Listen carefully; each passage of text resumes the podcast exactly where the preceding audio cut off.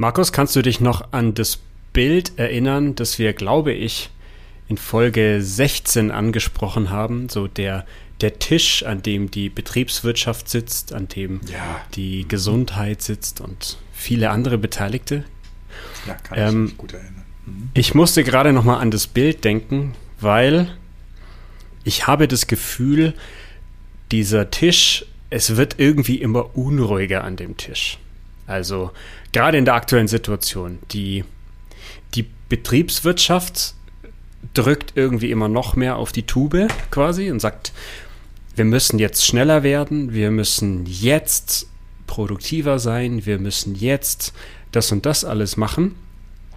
Die, die Unternehmensführung in vielen Unternehmen hört das und äh, fühlt sich dann so verpflichtet, wir müssen jetzt diesen Druck weitergeben an unsere Mitarbeitenden.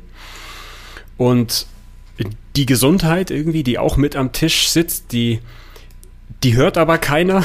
Also die ist für mich so äh, die, wie wenn so ein, so ein Angeklagter im, im äh, Gerichtssaal in so einer Box drin sitzt, die fuchtelt da schon ganz wild rum und sagt, Vorsicht, hier, hier passiert gerade etwas, äh, da sind Menschen in Gefahr und da ist ähm, auch unsere psychische Gesundheit in Gefahr. Ähm, und es sind ganz viele Irritationen im Raum.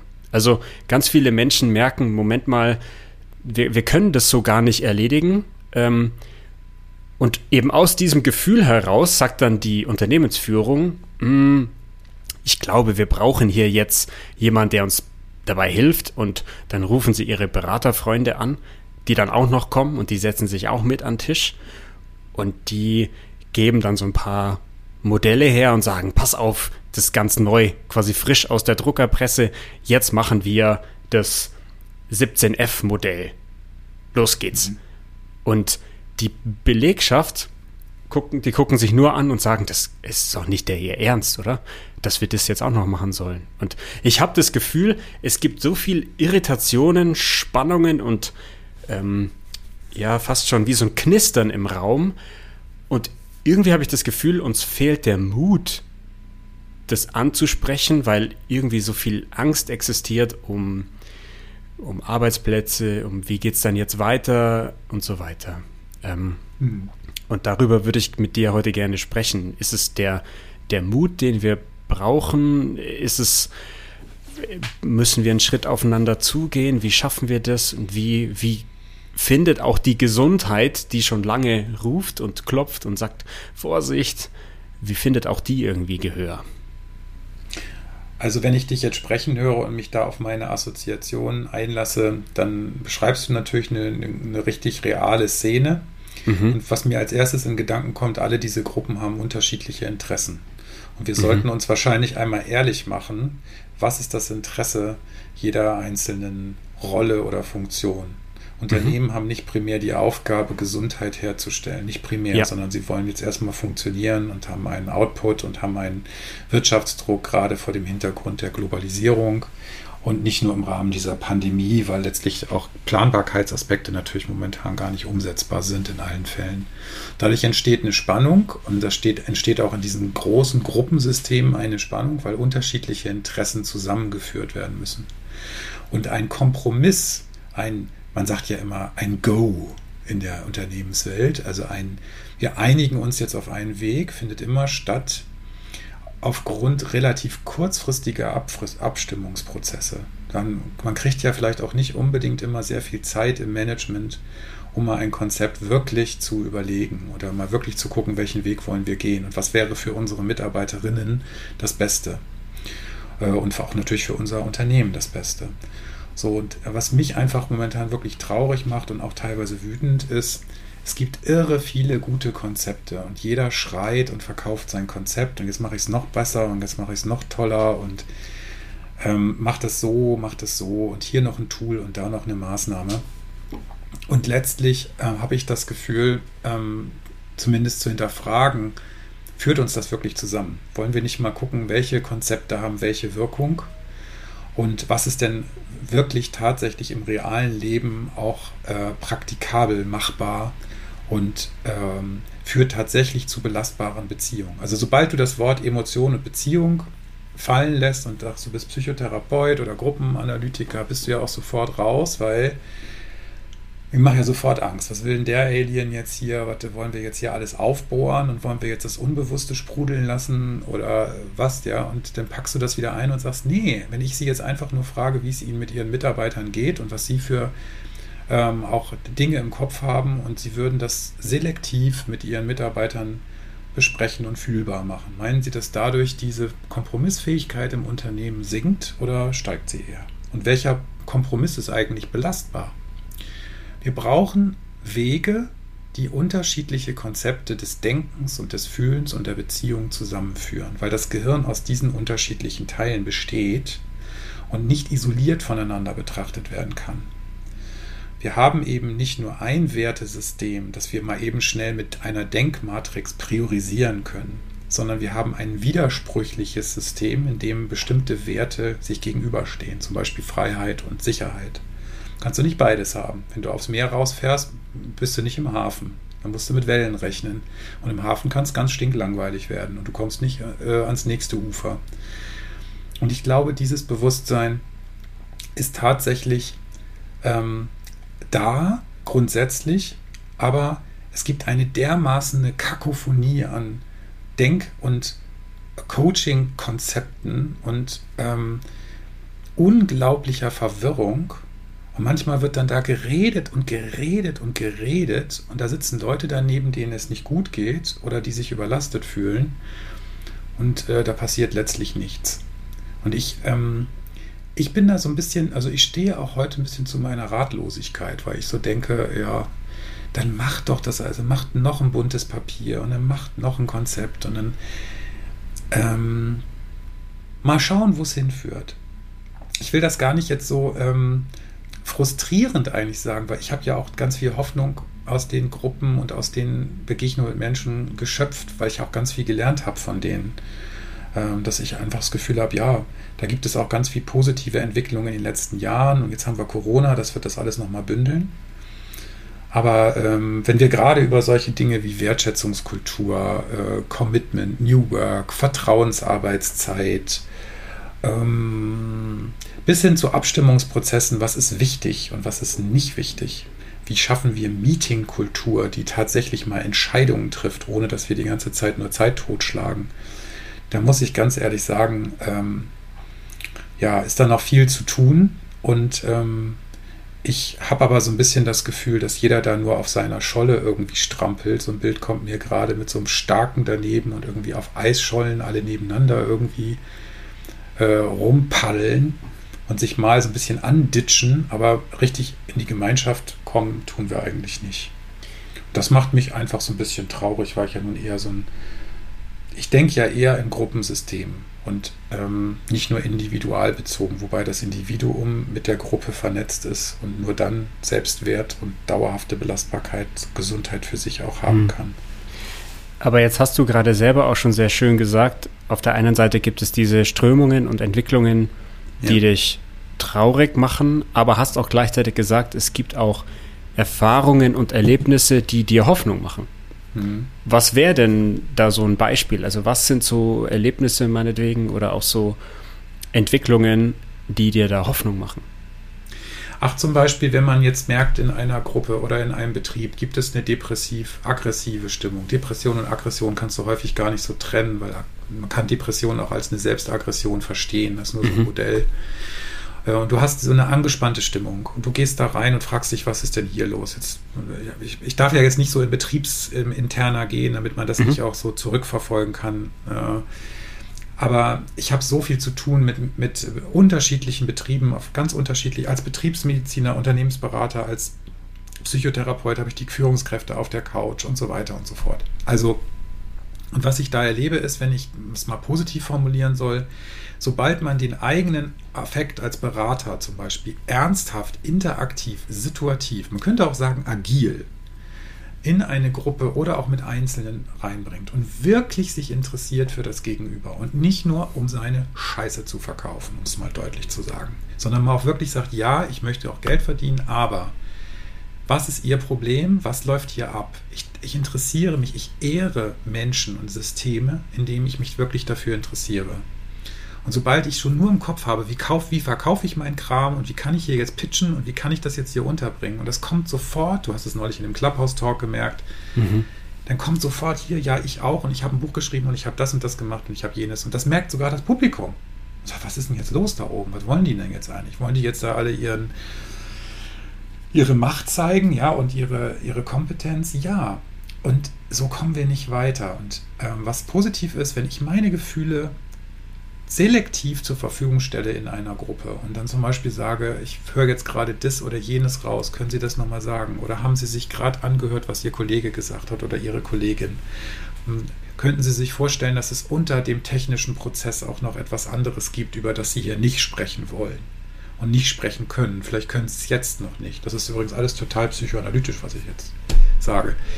Ähm, dann kommt tatsächlich manchmal etwas in Gang, was ich heiligen Moment nenne. Dass zum Beispiel ein echtes Gefühl in der Gruppe entsteht, vielleicht sogar mal Tränen entstehen, aber auch Freude entsteht, auch mal einer richtig wütend wird.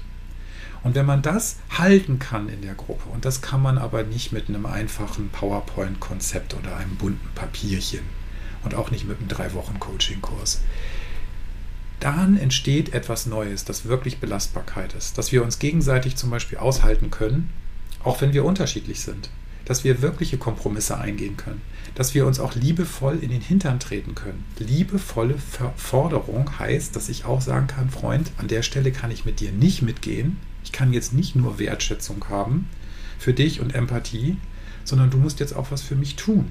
Und wenn du das tust und wenn wir da zusammenkommen, dann haben wir eine gute Sache hier zusammen das funktioniert. Das wissen übrigens viele Führungskräfte automatisch aus ihrer eigenen Biografie. Das müssen die gar nicht mehr lernen. Wir müssen auch nicht immer so tun, als ob wir die Welt neu erfinden und als ob wir mhm. denen alle das Denken und das Fühlen neu erklären müssten. Mhm. Das wissen die auch zum Teil schon wirklich selber.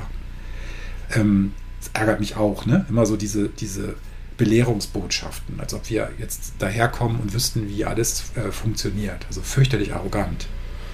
Ähm, Nee, sondern das zu fördern, was vielleicht für die schwer auszusprechen ist. Sich zu trauen, auch unangenehme Dinge mal anzusprechen und auszuhalten. Eine Fantasie dazu entwickeln, was in einem Unternehmen los ist. In einem Team los ist. Und ähm, damit mache ich super Erfahrungen, die mich, also ich darf jetzt nicht von einzelnen Gruppen sprechen. Ich hatte mhm. gerade neulich eine Gruppe, gar nicht in einem Unternehmensbereich, sondern im Sozialbereich, wo ich zweimal drin war als Supervisor und die haben vorher so viel leidvolle Erfahrungen da auch schon gemacht und Ewigkeiten Supervision.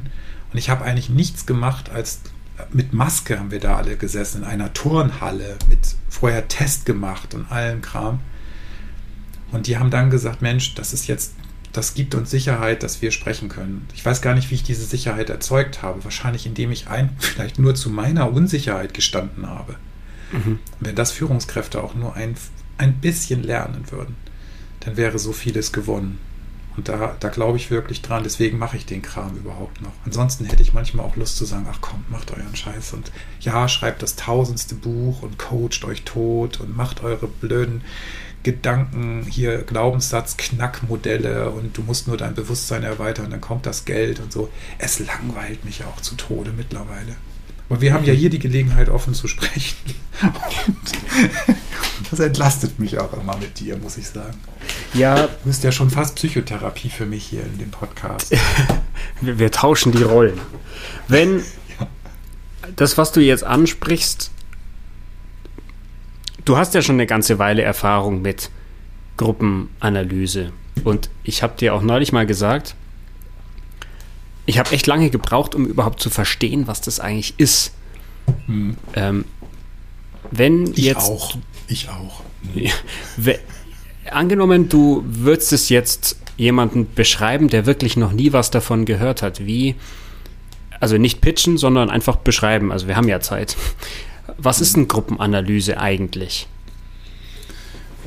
Gruppenanalyse ist eigentlich eine Methode, die sich aus der Not entwickelt hat, weil man Menschen in Einzelanalyse gar nicht behandeln konnte, damals im Zweiten Weltkrieg in England. Und da hat man festgestellt, dass Gruppen untereinander, ein, Gruppensysteme eine heilsame Wirkung haben. Du kannst auch sagen, ein Mensch entwickelt sich ja im Sozialgefüge einer Gruppe, seiner Familie, seiner Bezugsgruppe und entwickelt da auch alle Macken, Störungen und Leiden neurotischer mhm. Art. Ich rede jetzt nicht von Psychosen. Mhm. Die Hauptanteile der psychischen Störungen betrieben und überhaupt in der Gesellschaft sind nicht Psychosen, sondern neurotische Störungen. Mhm. Und äh, was ist da der Unterschied? So na, Psychose ist ähm, wirklich wahnhaft, äh, Denkstörung, mhm. irgendwas, wo die Gehirnchemie tatsächlich durcheinander gerät, mhm. wo du dann auch mit Reden und Sprechen in dem Moment nicht viel tun kannst. Mhm. Ähm, und Neurose ist, wenn ich etwas tue, was ich eigentlich gar nicht tun will, aber es trotzdem machen muss. Okay. Vom Zwang bis zur Angst, bis zur depressiven Störung, die nicht mit wahnhaft und affektiv wahnhaften Anteilen Denkstörung, formal oder inhaltlichen Denkstörungen einhergeht, würde man okay. psychiatrisch jetzt sagen. So, das heißt, du bist auf dem Feld einer Beziehung zu dir selbst und der Welt. Mhm. Also der Säugling fängt an, zur Beziehung aufzunehmen und hat dann da Papa und Mama und dann kommen andere noch dazu. Und da ist viel drüber geforscht worden, Bindungstheorie, Entwicklungspsychologie, weiß man mehr und mehr wissenschaftlich, als man denkt, was man tatsächlich nachweisen kann. Und daraus hat sich dann, im, äh, die hat sich die Psychoanalyse sehr erweitert und die Beziehung entdeckt, die sogenannte intersubjektive Wende. Da hat man festgestellt, der Mensch ist kein für sich abgeschlossenes System, mit, wie Herr Freud das sagte, mit S, Ich und Über-Ich. Will ich jetzt gar nicht so drauf eingehen. Mhm. Und gesagt, das ist nicht in sich geschlossen, sondern es gibt tatsächlich auf der Beziehungsebene ganz, ganz viele wahnsinnig wichtige Effekte, die wir gar nicht genau greifen können. Was ist das Heilsame an Beziehung? Was ist das Schädliche an Beziehung? Was ist Trauma durch Beziehung zum Beispiel? Und das ist eben nicht eins zu eins, sondern du wächst in einer Gruppe auf. Du mhm. hast eben in der Regel nicht nur Mama, du hast deine Freunde, du hast einen Onkel, du hast vielleicht einen Lehrer, du hast Lehrerin, du hast alles Mögliche an Gruppen. Und diese Gruppen prägen ein. Das heißt, wenn du ganz viel Macken entwickelst, wenn man mal davon ausgeht, dass sie nicht genetisch angelegt sind, was auch zum Teil sein kann, dann hast du das aus Gruppen gelernt. Das heißt, wenn wir jetzt als Führungskräfte oder Beraterinnen ähm, in, in Systeme gehen, in Gruppen gehen, haben wir immer eine Gruppensituation. Und ähm, daraus hat sich die Gruppenanalyse tatsächlich entwickelt, weil die festgestellt haben, auch ohne dass einer schlaue Sätze abgibt oder ohne dass irgendeiner was therapiert, haben diese Gruppen einen Heileffekt. In einem großen Krankenhaus, Northfield nannte sich das Krankenhaus in England, Anfang der 40er Jahre, die ganzen emigrierten deutschen, jüdischen Psychiater sind da dann hingegangen oder einige, unter anderem S.H. Fuchs, der die Gruppenanalyse mit wesentlich geprägt hat. Und dann haben die festgestellt, sie können die alle gar nicht einzeln behandeln und sollten die Leute auch wieder an die Front schicken, die Soldaten, um zu gucken, wer ist überhaupt noch tauglich, um wieder an die Front geschickt zu werden. Also auch noch Begutachtungsaspekte mit drin. War völlig überfordernd. Muss man sich mal vorstellen. Du entscheidest, mhm. ob jemand wieder in den Krieg geht. Hm. Und dann haben die festgestellt, dass die zum Teil äh, Musikgruppen, Sportgruppen organisiert haben selber und dass diese Gruppen einen enormen Heileffekt hatten. Und dann hat man versucht, diese Gruppen tatsächlich therapeutisch zu nutzen, eigentlich aus der Not geboren. Und hat dann festgestellt, dass die Psychoanalyse einzeln nicht so abbildbar ist in den Gruppen, sondern dass es Effekte gibt, die eben nur auf Gruppen, ähm, nur durch die Gruppen selber erklärbar sind. Und daraus entstand eine Art Netzwerktheorie, die Matrix. Das heißt, dass wir, wenn wir beide jetzt sprechen, haben wir jetzt erstmal eine dyadische Zweiermatrix. Mhm. Aber du hast deine Welt, aus der du gerade kommst. Und ich habe dich ja auch schon vorher getextet vorhin, was ich heute so erlebt habe. Das heißt, ich bringe meine Welt ja mit. Mhm. Das heißt, das, und das ist dann, gibt, ergibt dann ein Netzwerk. Und genau diese Netzwerke sind eigentlich gar nicht gedanklich und kognitiv greifbar und analysierbar. Das würde uns völlig wahnsinnig machen. Sondern ähm, die sind aber immer wirksam und wenn du dich darauf intuitiv einlässt und Fantasien zum Beispiel ausbildest, was passiert hier gerade in der Gruppe? Dann gibt es zwei Aspekte. Du musst natürlich immer gucken, auch wie bringst du dich selber da als Leiter ein und was kannst du bewirken? Wie kannst du Zusammenhalt in so einer Gruppe stärken? Es wird immer von uns verlangt, das kennst du auch, mach mal Teambildung an einem mhm. Nachmittag. Hier, kriegst du einen Slot, ne? Jetzt ist das Team schon irgendwie zehn Jahre da gelaufen. Mhm. Jeder kriegt ein Paddel und ab genau. ins Boot. Ja, ab ins Boot oder du machst Kletterpark oder du machst Vertrauensübungen, lass dich mal mhm. fallen und so. Und das hält alles eine kurze Zeit an und dann geht das wieder von vorne los. Mhm. Und das ist so die Lebensrealität, warum das immer so schwer zu erklären ist erstmal, was Gruppen, es ist ja nicht nur Gruppenanalyse, sondern es sind, ist Gruppendynamik an sich. Mhm. Was da passiert, ist zwar komplex, aber man kann mit relativ einfachen Mitteln Menschen ein Bewusstsein dafür schaffen. Und, sich, und wichtig ist, man muss sich auch selber schützen. Wenn ich mir jetzt die Coaches und Consultants und Berater angucke oder Beraterinnen, dann sind sie ja ständig auch diesem Erwartungsdruck ausgeliefert. Die kommen Mhm. da an den Tisch, wie du es beschrieben hast, und dann sagt die Betriebswirtschaft, ja, jetzt machen wir mal hier das EBIT irgendwie im Auge behalten, unten rechts Excel-Tabelle, Mhm. äh, der Krankenstand ist viel zu hoch. Was können Sie dann in einem Jahr hier mal Krankenstand? Werden Sie mal ein bisschen proaktiv, machen Sie mal einen Deep Dive, was können wir denn da, ne? So, und dann, dann sagt der BGM-Mensch, ja, vielleicht, ah, das, wir haben doch schon einen Obstkorb und wir haben schon das und das und gesunde Ernährung und wir haben Stressbewältigung gemacht und wir haben Kommunikation. Dann haben die ja alle schon auch so Workshops und Trainings gemacht, ohne Ende in der Regel. Ja, und dann ist der, der Unternehmer, der entscheiden soll, ist total ratlos, weil der, pff, der weiß ja gar nicht, was er nehmen soll. Und dann ist der am effektivsten, der ihm ein möglichst einfaches Modell bietet, das sich erstmal nach einer Lösung anhört. Und das ist halt so ein bisschen für mich das, wo ich immer denke, oh Kinders, denkt doch mal einen Schritt weiter. Das habt ihr doch jetzt alles schon tausendmal gemacht. Wie, wie würde denn dann konkret jetzt in so einer Phase, in so einer Situation oder auch in so einem Kontext eine gruppenanalytische, gruppendynamische Herangehensweise aussehen? Also angenommen, da, da ist jetzt ein Unternehmen und das, was ich vorher als Bild quasi eingeleitet habe, das findet dort in dem Unternehmen statt. Und dann sagt einer, ah, ich kenne doch da diesen Markus, der erzählt immer davon. Was würden wir dann machen? Naja, du hast erstmal kannst du die Gruppenanalyse natürlich eins zu eins, so wie sie therapeutisch in einem geschützten Raum äh, abläuft, nicht eins zu eins abbilden. Du kannst aber Mhm. mit einer Haltung daran gehen. In zum Beispiel, indem du wahrnimmst, was passiert in einer Gruppe auf einer technisch-organisatorischen Ebene und hinterfragst als Berater oder Beraterin, ähm, was ist hier die Beziehungsfrage? Wenn zum Beispiel Leute sich, auch wenn du die allein sitzen siehst und wie die sich bewegen, wie die sprechen, ähm, sind die in Abwehr? Hören die überhaupt zu? Sind die überhaupt anwesend? Ähm, was ist hier das Thema? Worum geht es hinter dem organisatorisch-technischen Prozess? Mhm. Und dann kommst du ganz schnell zum Beispiel an Überforderungsgeschichten, ähm, bestimmte Gefühle ran, die man dann identifizieren kann in der Gruppe. Wenn Mhm. jemand spricht, spricht er auch immer für die anderen mit, zumindest zum Teil.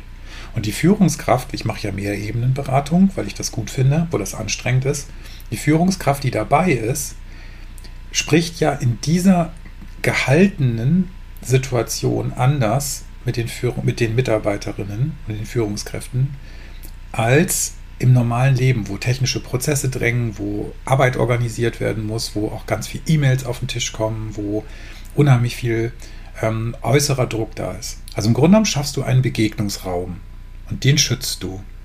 Und in diesem Begegnungsraum bist du wach und ähm, wirklich in der Lage, mit den aufkommenden Gefühlen, die angedeutet werden, auch umzugehen. Mhm. Und das führt dann dazu, dass sie manchmal ziemlich tiefgehende, auch verletzte, aber auch durchaus freudvolle, hoffnungsvolle Dinge miteinander teilen, Mhm. die vorher nicht bewusst waren, Mhm. die vorher jedenfalls so nicht ausgesprochen wurden. Und das verankert sich im Gehirn eben nicht nur im Denkhirn, sondern im limbischen System. Das ist ein, der Gefühlsteil unseres Gehirns, der viel älter ist, sodass ich bei jeder Gruppe abfrage hinterher auch, wie geht, gehen Sie jetzt auch körperlich aus der Gruppe? Sind Sie besonders erschöpft? War das sehr anstrengend? Dann sagen die oft, das war total anstrengend, aber ich gehe gut und erleichtert aus der Gruppe. Obwohl ich vielleicht vorher geweint habe oder mich total geärgert habe. Das passiert aber im Alltag nicht. Das ist die Gruppe. Aus meiner das ist mein persönlicher gruppenanalytischer Ansatz. Ich will auch nicht sagen, dass das Ganze alles schon total fertig gebacken ist und dass ich da jetzt ein super einfaches ja, Schnickschnack-Modell daraus machen könnte mit bunten Bildchen, wie das funktioniert. Das Ich- verspreche ich auch keinem. So, so wie das für mich klingt, ist es ja auch gar nicht.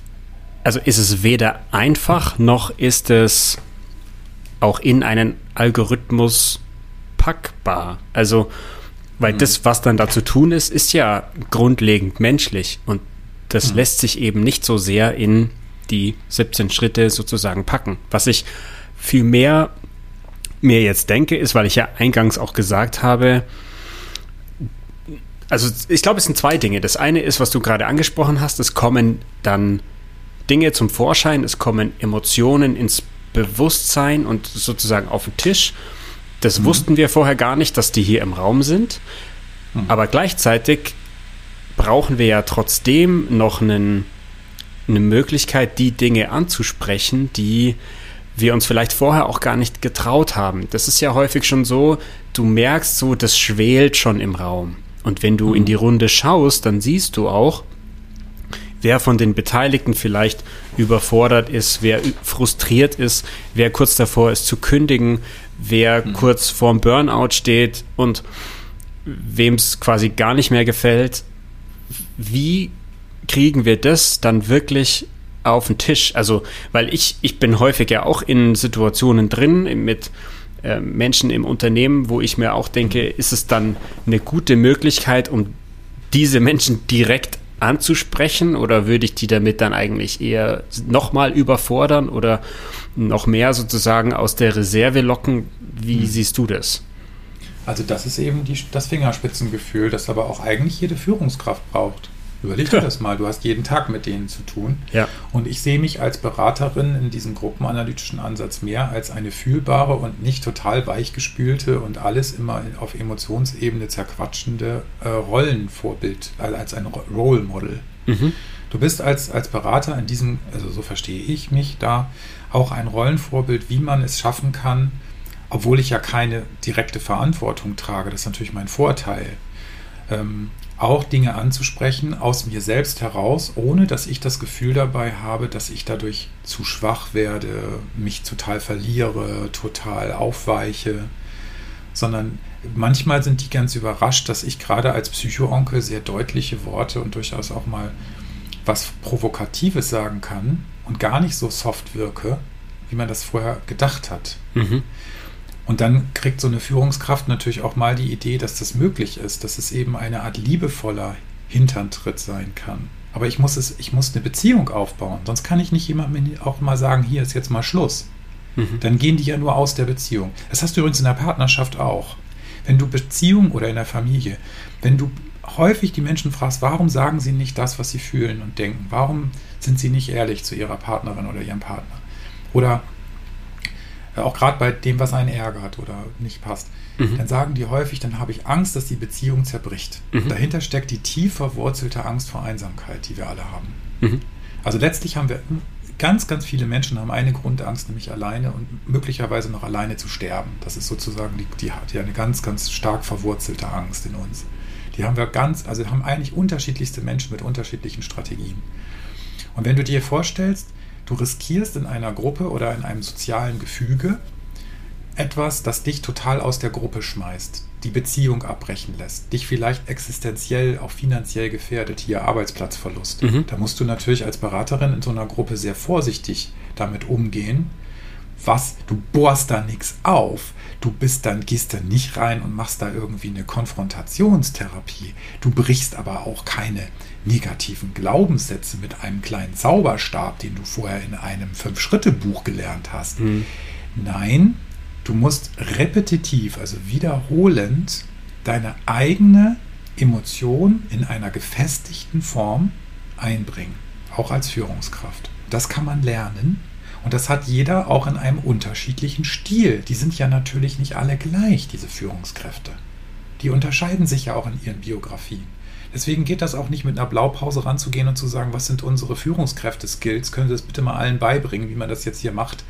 Wertschätzung und so. Wir haben neulich die Diskussion, die würde ich ja im nächsten Podcast auch gerne nochmal aus der Clubhouse-Geschichte nochmal fortführen. Die Frage, ja, wie weit zeige ich denn meine Gefühle als Führungskraft? Wo ist denn da die Grenze? Wie mhm. weit ähm, mache ich mich denn da auch nackig? Das ist ja auch gar nicht in toto gewollt. Aber ich brauche erstmal ein Gefühl für meine eigenen Grenzen und für meine eigene Empfindlichkeit. Du sagst das einfach so. Du gehst da in eine Gruppe rein und sagst, ach ja, ich sehe ja gleich, wer ungefähr Burnout ist, wer da irgendwie äh, nicht, mehr, nicht mehr Bock hat, wer da vielleicht auch sich zurückzieht. Wenn du ganz genau hinguckst, ist das kein Denkvorgang, den du da beschreibst. Hm. Es ist ein Gefühlsempfinden. Deswegen brauchen wir eben neben der Denkerkenntnis eine Gefühlserkenntnis in solchen Gruppen. Zum Beispiel auch zu sagen, ja, wir mögen uns nicht, aber einige Teile von dir kann ich schätzen. Und das ist kein Drama, dass ich dich eigentlich nicht mag. Und trotzdem müssen wir zusammenarbeiten. Aber wie willst du das hinkriegen, wenn du nie drüber sprichst?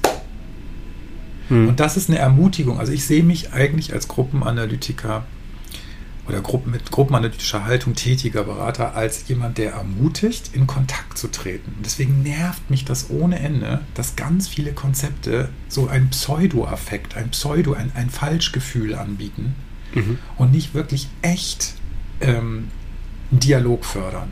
Hier zum Beispiel bei Clubhouse, wenn sie da alle äh, stehen und dann ich habe, ich bin das und ich habe die Meinung, dann werden die nach der Reihe da stehen die da alle, dann sind da zwölf Leute auf dem Panel und reden da oben auf der Bühne oder 15 oder 20 und jeder hat auch was zu sagen. Ja, du bist auch da, du bist auch da, du bist auch da. Wo entsteht der Kontakt? Und dann hast du auf der anderen Seite kleine Gruppen, wo der eine wirklich den anderen fragt und darauf reagiert, was der andere sagt. Mhm. Und dann, dann, sagen die, warum kann ich, das sind Gruppen zum Teil, die laufen zwölf Stunden lang, ohne dass sie beendet werden. Warum geht das? Weil Kohärenz entsteht. Und in den anderen wird das ausgehalten und dann hört man dazu und dann gibt es Content. Ja, was ist Content? Also ich nehme was mit und ja und so. Und dieses Wohlgefühl in einer Gruppe, auch wenn ich Menschen nicht unbedingt toll finde, kann ich trotzdem mit denen in einer Gruppe sein. Äh, das kann man fördern. Und so mhm. verstehe ich ganzheitliche, gruppenbezogene Unternehmensgesundheitsförderung auf psychischer Ebene. Und das hat für die Individuen den Vorteil, dass sie wesentlich stabiler damit umgehen können. Das hast du übrigens auch bei Corona und Migration und allen anderen, allen gesellschaftlichen Themen auch. Die Frage der Polarisierung. Wie bringen wir die eigentlich zusammen? Aber dann das ist eine prallen, Aufgabe. Dann prallen doch da, ich meine, ich denke jetzt an unseren Podcast-Titel, weil ja. da prallen ja wirklich die beiden Welten, Emotion und Kognition mhm. total krass aufeinander, weil wir in der Arbeitswelt ja auch immer dieses kognitive Verständnis irgendwie haben. Also das ist alles rational und das lässt sich alles in Excel steuern und ja. da gibt es sozusagen einen An- und Ausknopf. Ja. Aber für das Emotionale gibt es das alles ja nicht. Aber das eine ohne das andere funktioniert nicht. Ja. Aber also, was machen wir denn dann? Naja, wenn wir jetzt drüber sprechen und ich zum Beispiel dir auch mein Gefühl mitteile, dann traue ich mich ja erstmal auch zu sagen, dass ich nicht für alles eine Antwort habe und nicht total immer Chaka super gut äh, alles ja, bewältigen kann und immer mich sicher fühle in der Welt und so weiter und so fort. Und da kann ja jeder mal entscheiden, ob das dann bedeutet, dass man mich, mich, wenn ich das jetzt zum Beispiel so ausspreche, als besonders schwach, besonders unsicher, besonders was weiß ich empfindet. Mhm. Es könnte auch sein, dass Menschen mich dann vielleicht eher als narzisstisch empfinden, weil ich da so viel drüber reden muss. Aber ähm, die Frage ist doch, wie kommen wir miteinander gemeinsam weiter? Weil wir sind nicht voneinander äh, getrennt. Wir sind vernetzt, ob wir das wollen oder nicht. Mhm. Du siehst ja auch, wie hoch die Sehnsucht nach dieser Vernetzung ist. Sonst würden die ja sich nicht da alle stapeln und da irgendwie in sozialen Medien versuchen, miteinander in Kontakt zu treten. Es wird aber auch sofort wieder als Verkaufsfläche genommen und als, als Marketing-Place. Und das finde ich schwierig, weil dadurch Gefühle ähm, instrumentalisiert und manipuliert werden. Und das ist für mich das, warum ich das momentan so noch nicht beantworten kann, in welche Richtung das geht. Für mich auch. Hat aber nicht auch dieses, dieser Drang, das als Verkaufsfläche zu nutzen, hat es nicht eigentlich auch einen emotionalen Ursprung? Natürlich. Die Angst vor dem Exil. Die haben ja alle, die haben ja alle äh, natürlich auch eine, eine, Sorge mit ihrem Business. Die müssen sich ja auch zum Teil, ich meine, ich kenne darüber, weiß gar nicht, wie viele die Statistiken sind, aber wie viel sind die alle wirklich erfolgreich? Ich glaube nicht. Und wenn du jetzt jetzt vorstellst, dass es ganze Maschinen von Coaching und Consultant ähm, ähm, Ausbildungsstätten gibt für, für mhm. viel Geld, dann ist das, ist das ja auch die Frage, wer verdient denn da? Was ist denn dann der Endverbraucher, der das nutzt? Mhm. Und werden die dann, kriegen die ihre Einlagen da überhaupt wieder raus?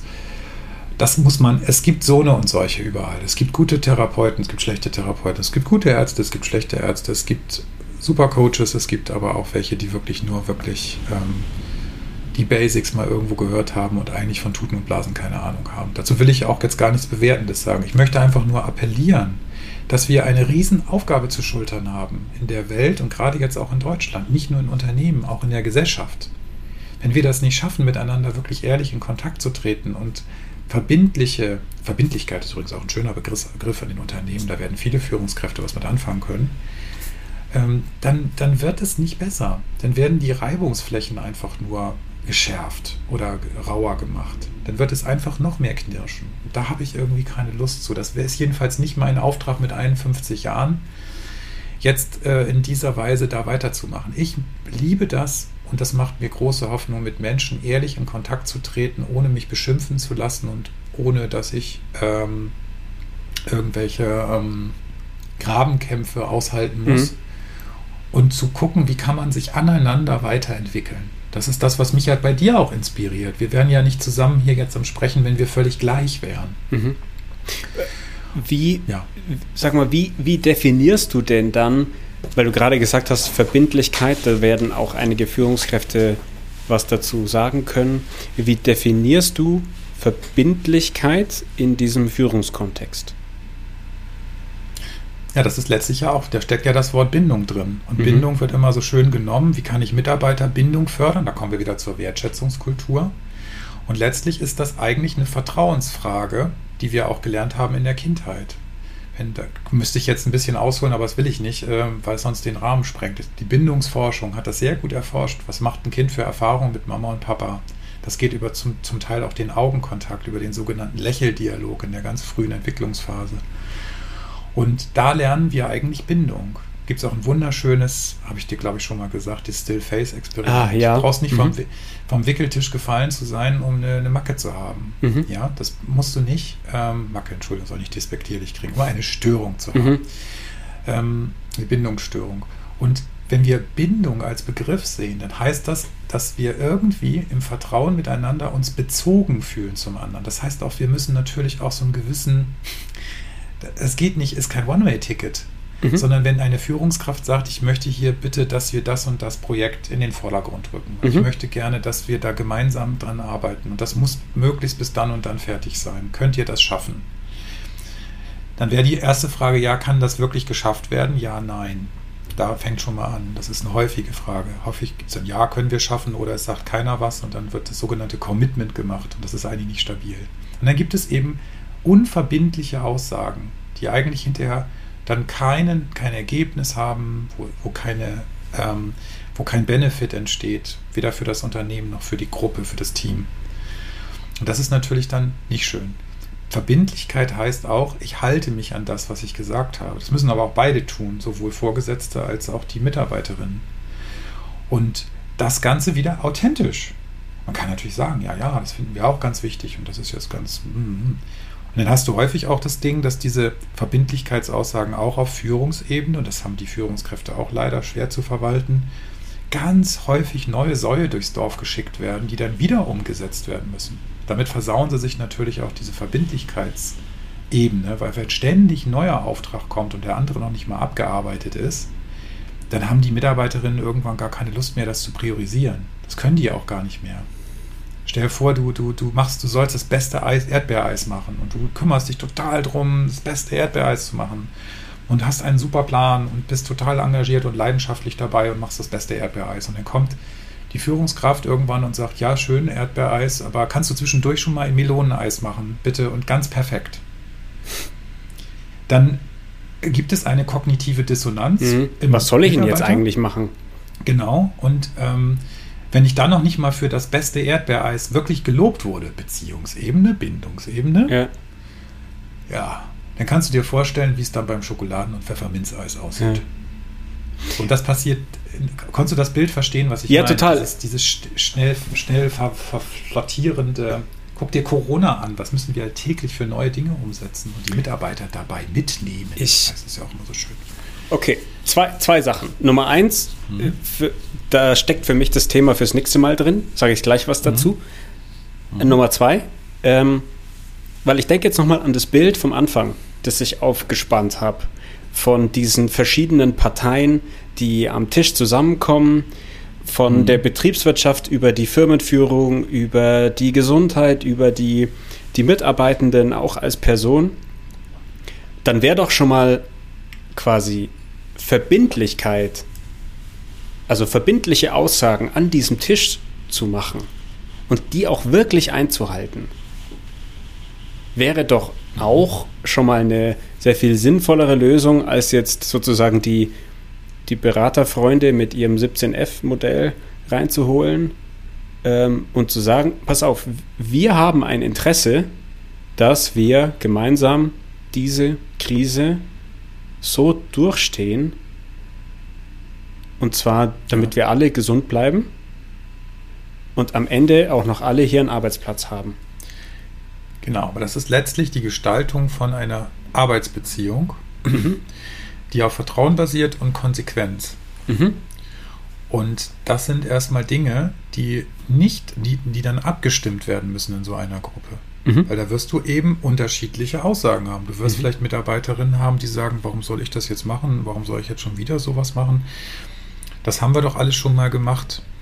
Ähm, so, das heißt, dieses Commitment, was zu dieser Verbindlichkeit gehört, ist letztlich eigentlich eine, muss auf einer Beziehungs- und Gefühlsebene geklärt werden. Das heißt mhm. nicht, dass ich meine gesamte Biografie da reinschütte, aber ich muss eine, ich muss zumindest diese Aufgabe bejahen können und zwar auch emotional. Mhm. Das ist genau das Gleiche, als wenn ich mich mit einer Affirmationsübung einfach vor den Spiegel stelle und sage, ich bin schön, ich bin schön, ich bin mhm. schön, ich bin schön dann fällt das Ganze wie ein Soufflé in sich zusammen, das ich zu früh aus dem Ofen geholt habe.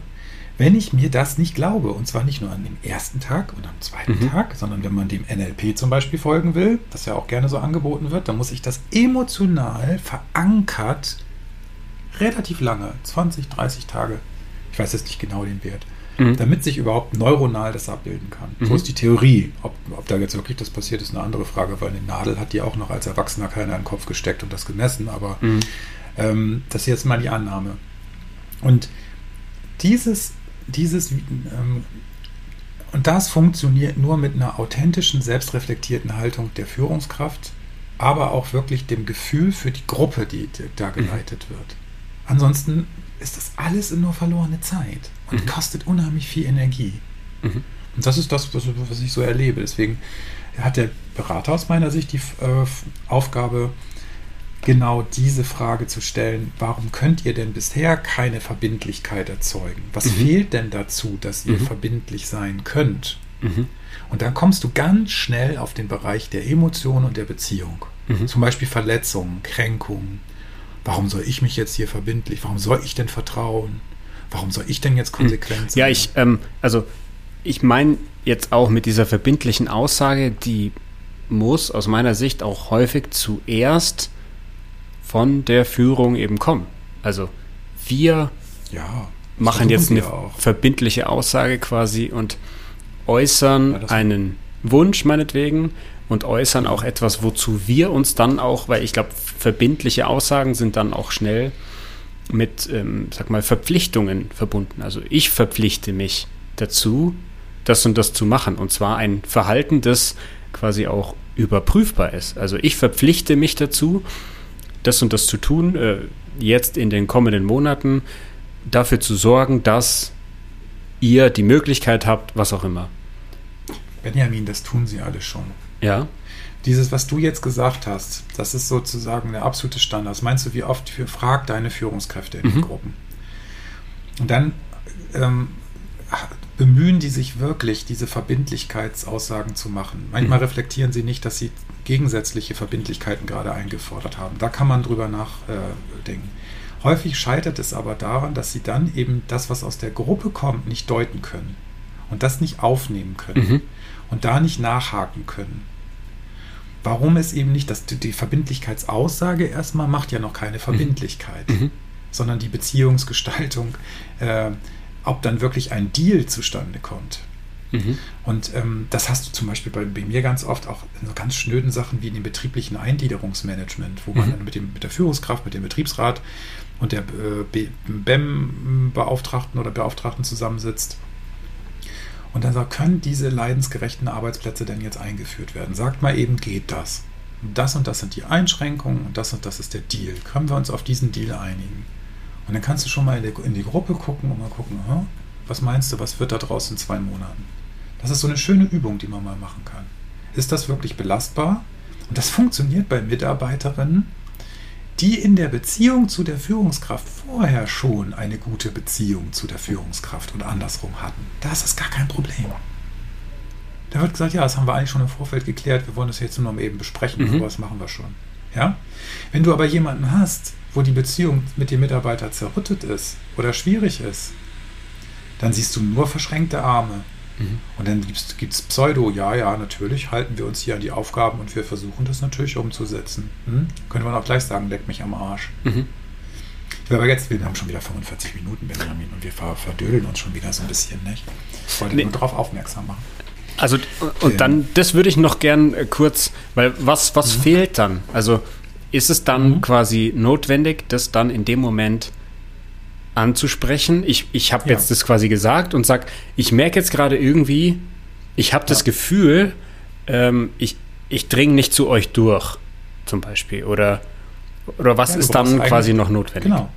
Dies Bewusstsein. Dieses ja. Bewusstsein dafür, dass es jetzt irgendwie, ist das wirklich belastbar, ja oder nein? Und mhm. den den Menschen, mit denen ich im BEM zusammen, also die BEM-Koordinatoren, die ich berate, auch übrigens Gruppen, die ich da supervidiere, von BEM-Koordinatorinnen, die kriegen das super mittlerweile hin mhm. an der Fallarbeit. Die kriegen das super hin. Das sind schon echt, und das ist gar nicht so schwer. Mhm. Wenn du einfach sagst, Mensch, habe ich das Gefühl, dass wir jetzt hier auseinandergehen können und dass das wirklich hier eine fühlbare, ähm, ein fühlbarer Lösungsansatz ist dass das getragen wird von dem Team. Zum Teil hast du dann ja auch noch die Frage, wenn jemand Einschränkungen hat, gibt es in der Gruppe des Teams dann auch noch Mobbing, weil dann da Gerechtigkeitsgeschichten entstehen, wenn einer ständig geschont werden muss. Und die anderen müssen mehr arbeiten. Ja, dann, darf, dann wirst du die Führungskraft aber hören. Wie soll ich das denn organisieren? Ich kann mhm. dich doch nicht die ganze Zeit rausnehmen was passiert dir denn dann, wenn du das mal. So, das sind so, das, da geht es um reine Psychologie. Das mhm. geht nicht um Chaka, Chaka, wir machen jetzt mal Glaubenssatztraining. Weißt mhm. du das? So, und das kann man lernen und da kann man sich für sensibilisieren und kompetentisieren. Das ist nicht so schwer. Mhm. Und das ist so mein, mein, wenn du mich jetzt nach gruppenanalytischer Haltung in Betrieben fragst, dann ist, musst du das nicht gruppenanalytische Haltung nennen, sonst kriegen wir schon gleich wieder alle mhm. Flecken. Ja? Aber dieses Bewusstsein zu schaffen für das, was zwischen den Menschen passiert, auch in der Gruppe und auch zwischen zwei Menschen, ähm, die aber nicht losgelöst sind von den Gruppen, in denen sie sich bewegen. Mhm. Aber guck dir die Trainings an. Das ist immer eins zu eins, Kommunikation mit dem, mit dem Mitarbeiter, wie kann ich jetzt das und das mit dem abklären. Das mhm. sind immer eins zu eins Geschichten meistens. Aber wo wird Führungskräften Gruppenkompetenz beigebracht? Mhm. Gar nicht. Hm. Die erleben sich aber dauernd in Workshops in der Gruppe. Ne? Eigentlich ja. kann man es gut, gut nutzen. Lass uns doch mal das Thema, was mir noch wichtig wäre, Entschuldigung, dass ich das jetzt mal eben so rein aber das Thema Grenzen dieser, dieser, wenn du das jetzt, wenn man das nur so hinstellt, das ist für mhm. Führungskräfte auch so, die müssen das natürlich auch aushalten können. Mhm. Und die müssen sich natürlich auch dabei begrenzen können. Und wir hatten neulich in der Clubhouse-Diskussion die Frage, wann ist denn eigentlich die Grenze meiner Empathie erreicht? Mhm. Also wo, wo muss ich mich auch schützen? Wann schütze ich mich selbst, ja. Genau, das wäre mir einfach wichtig, weil mhm. wir können das auch nicht einfach immer so als Forderung und Postulat in den Raum stellen, jetzt macht mal alle hier Gruppe und so, sondern es geht auch los damit, dass man erstmal sagt, was ist denn da deine Rolle und wie kannst du dich dabei auch schützen und ist mhm. das so schwierig und ist das, muss das so belastend sein? Weil belastend ist es eh. Ja. Also ob die das jetzt merken oder Bewusstsein dafür bilden oder nicht, die haben die Gruppe trotzdem zu leiten. Dann, ob sie es wollen oder nicht. Dann lass uns doch das gerne beim nächsten Mal aufgreifen. Also, ja, was mhm. sind die Grenzen meiner Empathie, mhm. beziehungsweise wann darf und sollte ich mich auch selbst dann in Schutz nehmen? Mhm. Und ähm, ja, ich wollte jetzt eigentlich das nächste Mal nochmal über Erdbeer- und Meloneneis reden, aber das können das wir dann wir das mal darauf machen. Dann können wir ja. nämlich noch über Wertschätzungskultur quatschen. Ja. Alles klar. Soweit wir das noch nicht gemacht haben, ne? Wertschätzung hatten wir ja schon mal, aber ja. vielleicht kriegen wir es nochmal in einen anderen Schlenker rein. Ja, ich habe da noch eine andere Perspektive mittlerweile. Sehr okay. gut. Dann. Äh, ja, dann haben wir danke ein bisschen dir. überzogen. Ja, Es war so angeregt. Ja. Dann wünsche ich dir auch einen schönen Nachmittag. Schönen Tag und äh, wir hören uns ja am Montag, oder? Ja, ja. genau. Ach so, genau. ja, richtig. Da Clubhouse. haben wir ja wieder unseren Clubhouse Talk. Alles klar. Ich wünsche dir was. Bis dann. Mach's gut. Ciao. Tschüss.